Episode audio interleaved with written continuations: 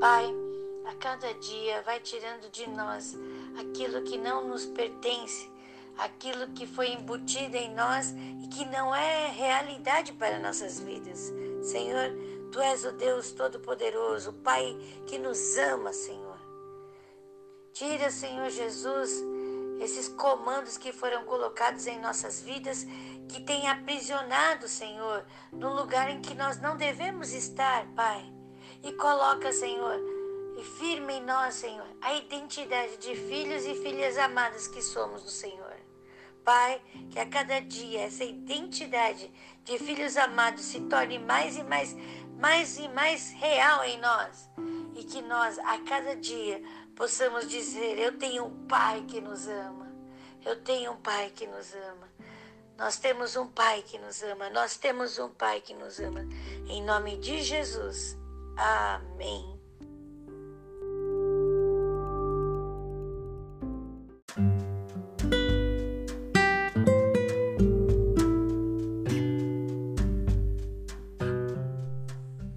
capítulo 12 do livro de Marcos, nós vemos a parábola dos lavradores malvados. Essa parábola dos lavradores malvados nós também encontramos no livro de Mateus, capítulo 21, do versículo 33 ao 46. Olha só, Jesus diz assim: Um homem plantou uma vinha e cercou-a de um valado e fundou nela um lagar e edificou uma torre e arrendou aos uns lavradores e partiu para fora da terra. Olha, abençoado, Deus deixou nas nossas mãos a terra. Tudo já está preparado nessa terra. Deus deixou a terra preparada para nós. E somos nós que cuidamos dessa terra. Mas o versículo 2 diz assim: chegou um tempo, e aí ele envia os servos para cá, para a terra, para que recebesse. E o que, que os, os lavradores, as pessoas encarregadas da terra fazem? Olha, abençoados, nós somos os lavradores dessa terra. Deus nos deu condição de cuidar dessa terra, de viver dessa terra. E o que estamos fazendo com essa terra? É isso que Deus está faz, falando. Então, vai chegar o tempo e Deus manda os emissários da palavra dele para ver, para receber que nós tivemos que fazer aqui na terra. E o que, que acontece com esses emissários? Até que Deus manda o seu único filho. E o que o, que, que o povo, o que, que as pessoas fizeram com Jesus?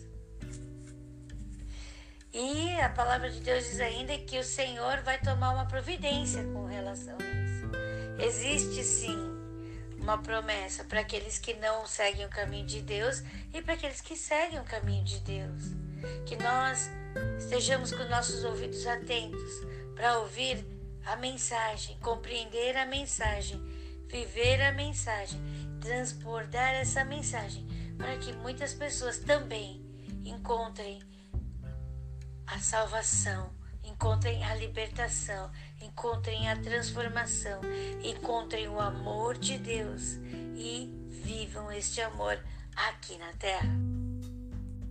É incrível, né? Temos aqui da passagem do, do livro de Marcos, capítulo 12, do versículo 13 ao 17, Jesus respondendo aos herodianos com relação aos tributos.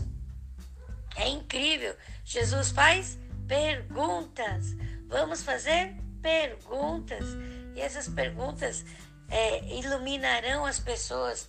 O versículo 17 diz assim que eles se maravilharam de Jesus. Então, abençoados, vamos deixar as pessoas maravilhadas com aquilo que acontece nas nossas vidas, fazendo perguntas. As, vamos fazer perguntas às perguntas que eles fazem para nós. E eles vão ficar maravilhados do que Deus está fazendo conosco, da sabedoria que Deus está nos dando. Então, abençoados, que hoje nós tenhamos bastante perguntas para responder às pessoas que questionam a nosso, o nosso viver em Deus.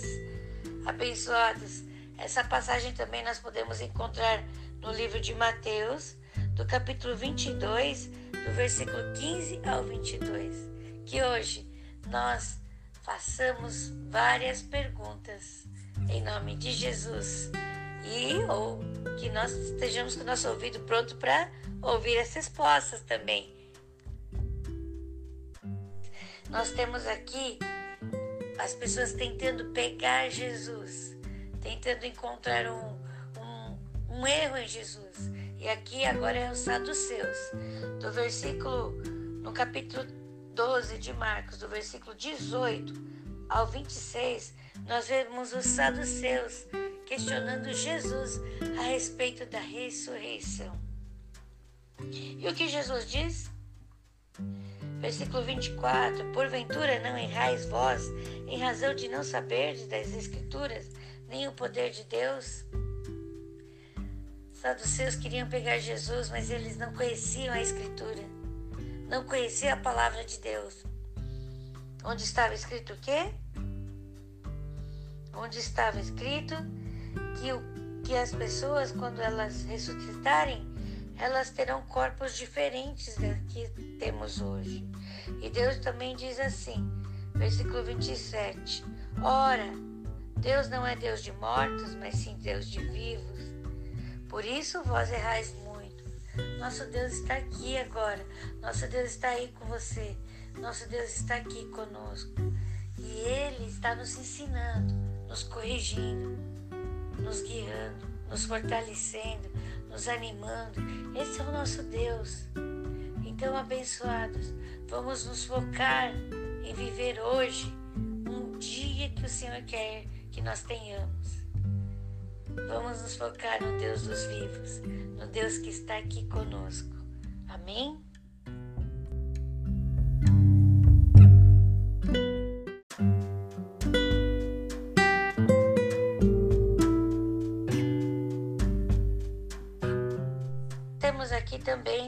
Do versículo 28 ao versículo 34 a passagem do primeiro dos mandamentos. Qual é o primeiro mandamento? Isso, amar a Deus. Qual é o segundo? Amar ao próximo como a nós mesmos. Então, abençoados, vamos amar a Deus sobre todas as coisas e vamos nos amar. Quando nós aprendemos a nos amar, nós conseguimos amar o próximo. Que hoje seja um dia em que nós amemos muito, muito, muito a Deus e amemos a nós também. Isso não é egoísmo, isso é um mandamento que Deus nos deu. Amar a nós primeiro para amar ao próximo também. Quando nós aprendemos a nos amar, nós conseguimos também amar ao próximo, respeitar a as, a falta de sabedoria do próximo, porque também nós temos falta de sabedoria, nós vamos com, nos compreendendo. E quando nós nos compreendemos, nós também conseguimos compreender os nossos próximos. Abençoados, que hoje seja um dia para uma infinita comunhão com Deus, uma comunhão de excelência e uma comunhão com nós mesmos, para que nós tenhamos bom ânimo, para que nós consigamos entender e compreender o nosso próximo. Para isso, é preciso que primeiro nós olhemos para nós e nós nos transformemos no amor de Cristo. Hoje, que nós tenhamos um amor de Cristo abençoado em nós, um dia abençoado em nós, em nome de Jesus. Jesus também diz aqui que ele é o filho de Davi como nós podemos encontrar no versículo 36. O Senhor disse ao meu Senhor: Assenta-te à minha direita, até que eu ponha os teus inimigos por escabelo dos teus pés. Onde nós encontramos essa passagem no Velho Testamento? Em 2 Samuel, no capítulo 23, versículo 2, no Salmo 110, versículo 1. Davi diz isso. Davi, há muito tempo atrás, disse isso. A palavra Senhor está em maiúsculo. Então, abençoados, Davi já estava falando quem Jesus era. E nós, quem estamos dizendo quem Jesus é? Quem é Jesus? Jesus é o nosso Senhor e Salvador. Glória a Deus. Louvado seja Deus. Também temos aqui Jesus censurando os escribas no, no capítulo 12 de Marcos, do versículo 38 ao 40. Tão abençoados. Nós temos Jesus no nosso coração, nós temos orado e Deus tem feito milagres? Sim.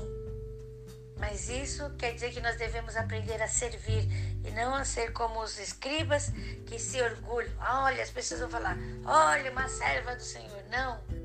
Nós temos que ser humildes e dizer: estão fazendo isso tudo pela glória de Deus, é tudo pelo poder de Deus, é tudo a vontade de Deus.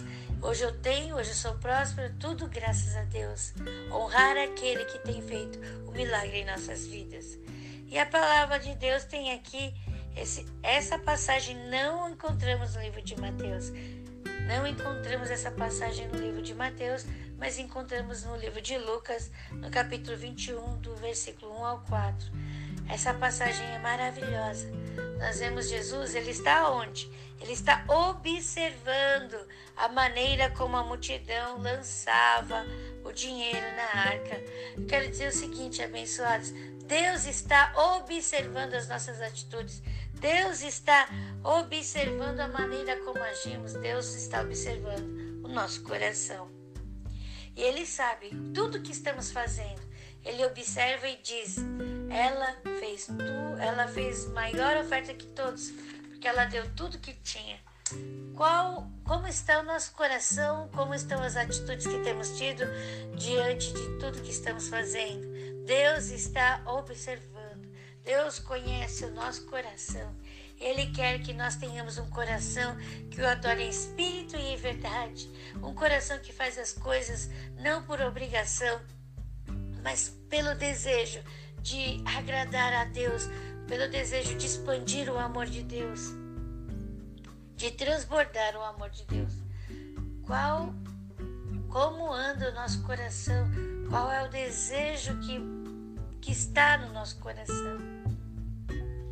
porque Deus está nos observando e Ele quer derramar sobre nós o seu amor. Quanto mais amor nós transbordamos, mais amor nos é dado. Então, abençoados, que hoje nós estejamos transbordando esse amor, que hoje nós estejamos vivendo esse amor, que hoje nós estejamos sentindo esse amor, que hoje nós estejamos recebendo este amor.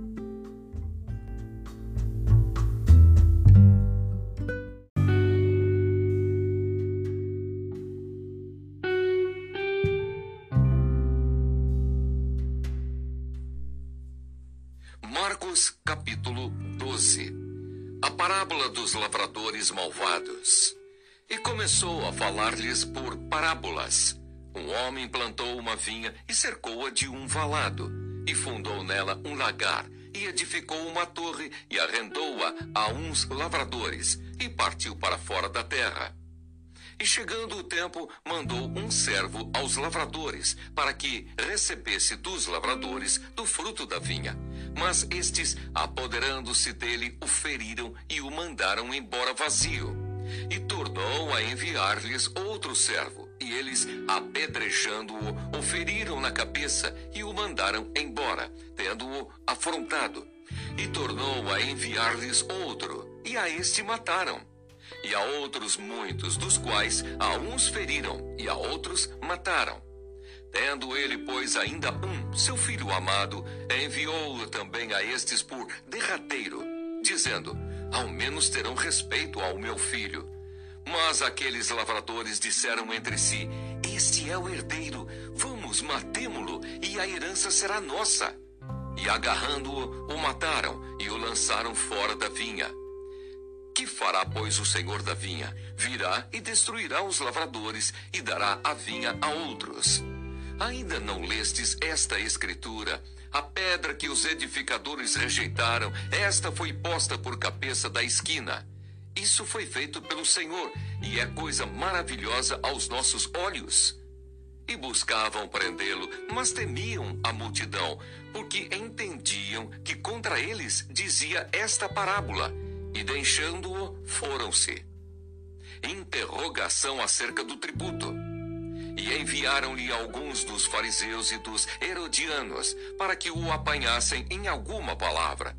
E chegando eles disseram-lhe: Mestre, sabemos que és homem de verdade e não te importas com quem quer que seja, porque não olhas a aparência dos homens, antes, com verdade, ensinas o caminho de Deus. É lícito pagar tributo a César ou não? Pagaremos ou não pagaremos? Então ele, conhecendo a sua hipocrisia, disse-lhes: Por que me tentais? Trazei-me uma moeda para que a veja. E eles lhe a trouxeram. E disse-lhes: De quem esta imagem é inscrição? E eles lhe disseram: De César. E Jesus respondendo disse-lhes: Dai, pois, a César o que é de César e a Deus o que é de Deus. E maravilharam-se dele.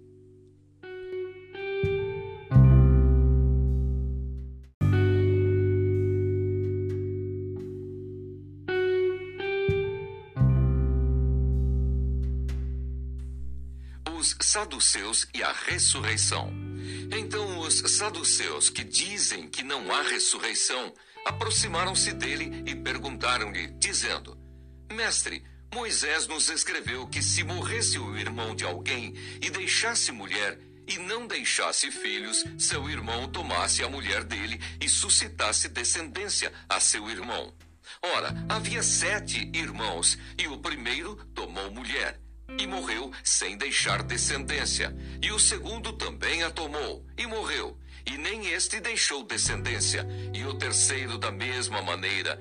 E tomaram-na os sete, sem contudo terem deixado descendência. Finalmente, depois de todos, morreu também a mulher. Na ressurreição, pois, quando ressuscitarem, de qual destes será a mulher? Porque os sete a tiveram por mulher. E Jesus respondendo disse-lhes: Porventura não errais vós, em razão de não saberdes as Escrituras, nem o poder de Deus? Porquanto, quando ressuscitarem dos mortos, nem casarão, nem se darão em casamento, mas serão como os anjos nos céus. E acerca dos mortos que houverem de ressuscitar, não tendes lido no livro de Moisés como Deus lhe falou na sarça, dizendo: Eu sou o Deus de Abraão, e o Deus de Isaque, e o Deus de Jacó? Ora, Deus não é de mortos, mas sim é Deus de vivos. Por isso, vós errais muito. O primeiro de todos os mandamentos.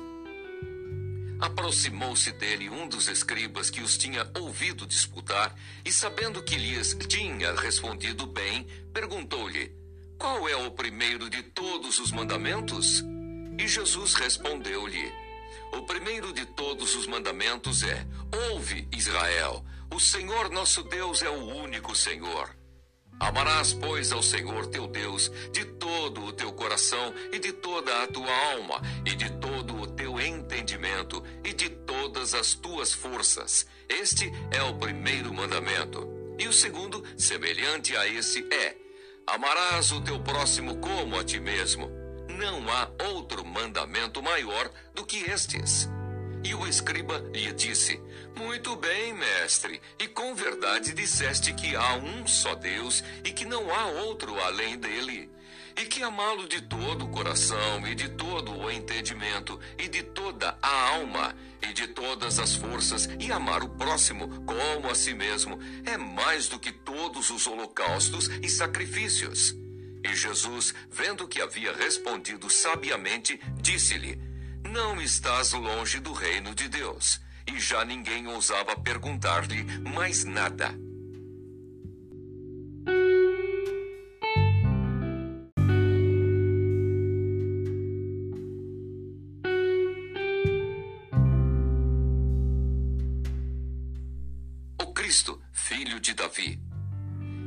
Falando Jesus dizia, ensinando no templo: como dizem os escribas que o Cristo é filho de Davi.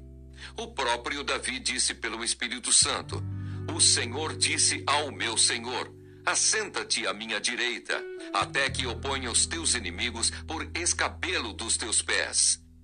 Pois se Davi mesmo lhe chama Senhor, como é logo seu filho? e a grande multidão o ouvia de boa vontade. Jesus censura os escribas e, ensinando-os, dizia-lhes: Guardai-vos dos escribas que gostam de andar com vestes compridas, e das saudações nas praças, e das primeiras cadeiras nas sinagogas, e dos primeiros assentos nas ceias, que devoram as casas das viúvas, e isso com pretexto de largas orações. Estes receberão mais grave condenação. A oferta da viúva pobre. E estando Jesus assentado de frente da arca do tesouro, observava a maneira como a multidão lançava o dinheiro na arca do tesouro. E muitos ricos depositavam muito. Vindo, porém, uma pobre viúva depositou duas pequenas moedas que valiam cinco réis. E chamando os seus discípulos, disse-lhes: Em verdade vos digo que esta pobre viúva depositou mais do que todos os que depositaram na arca do tesouro porque todos ali depositaram do que lhes sobejava, mas esta, da sua pobreza, depositou tudo o que tinha, todo o seu sustento.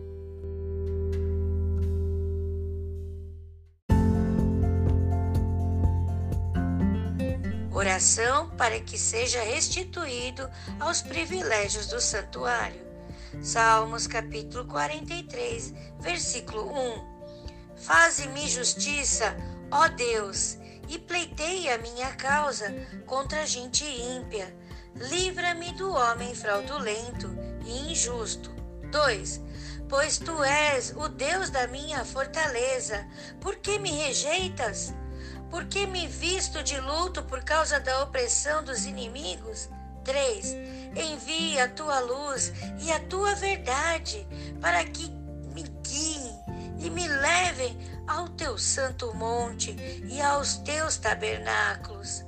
4. Então irei ao altar de Deus, do Deus que é a minha grande alegria, e com harpa te louvarei, ó Deus, Deus meu. 5. Porque está abatida a minha alma, e porque te perturbas dentro de mim? Espere em Deus, pois ainda o louvarei. Ele é a salvação da minha face e Deus meu.